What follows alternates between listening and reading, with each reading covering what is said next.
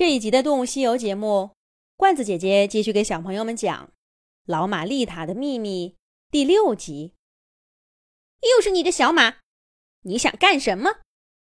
我现在虽然没结果子，用树枝也抽得你哇哇叫。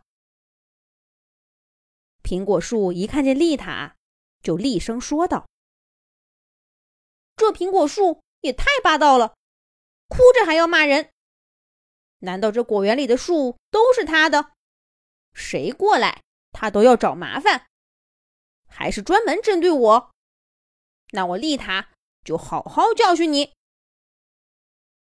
丽塔怒气冲冲，刚要开口，却听见那棵圆柏说话了：“好了，苹果小姐，这小马只是路过罢了，何必又给人脸色看呢？”小马，对不起了。我叫丽塔，不叫小马。丽塔终于找到机会，凶巴巴的反驳圆柏。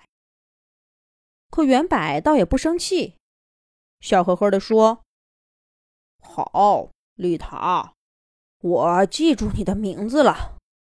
对不起了，为刚刚的事，还有……”还有去年秋天，呼！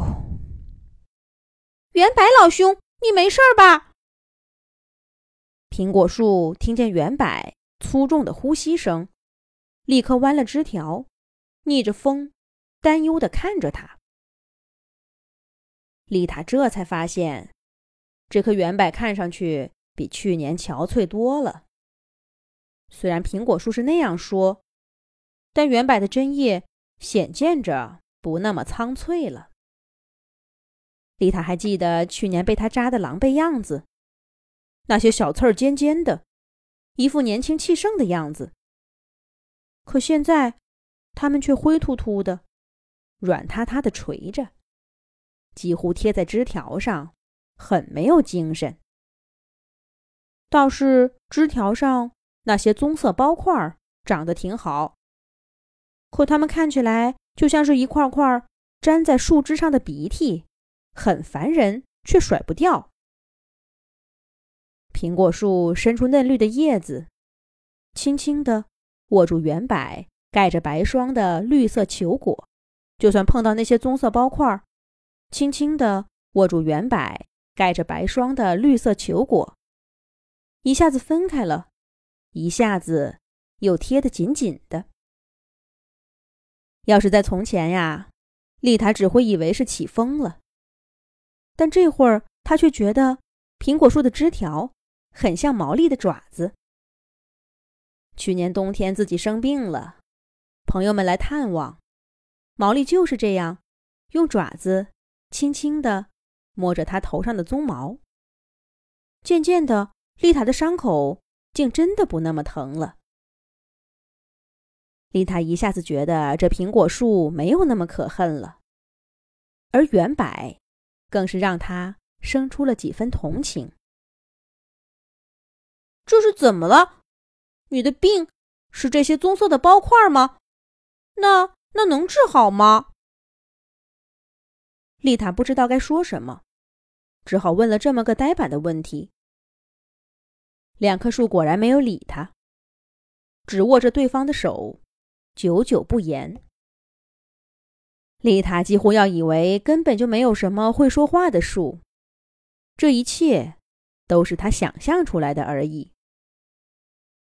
可是细密的雨丝落在苹果树的小叶子上，分明就是他含泪的眼睛。丽塔忘了自己是怎么离开的果园。接下来几天更忙了。丽塔再不情愿，总不能看着妈妈一个人受累。她只好披着马鞍，带着嚼头，拖着重重的农具，把什么都忘了。这一天，丽塔收工早，她正准备丢开妈妈，好好玩玩去。谁成想，果园的主人却登门了。他一进来就嚷嚷道。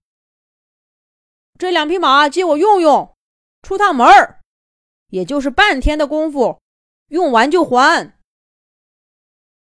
丽塔的主人是村子里出了名的好人缘儿，别说自家的活都收工了，就是没干完，恐怕也要帮一把。就这样，丽塔刚解下的马鞍又套上了。要是在平常呢，丽塔肯定要挣扎着跑了。可听说这趟活是要外出，他也是好奇，就乖乖的听主人的安排了。就这样，丽塔和妈妈一同驾着车，来到果园门口。果园主人让他们俩背对着大门，他自己带着一伙工人卸下车板，把一块重重的东西扔进了车。丽塔看不见身后发生了什么，却听到了一阵熟悉的叹息声。这是。这是袁柏的声音，他怎么会被运到车里呢？丽塔纳闷的想着。接下来会发生些什么呢？咱们下一集讲。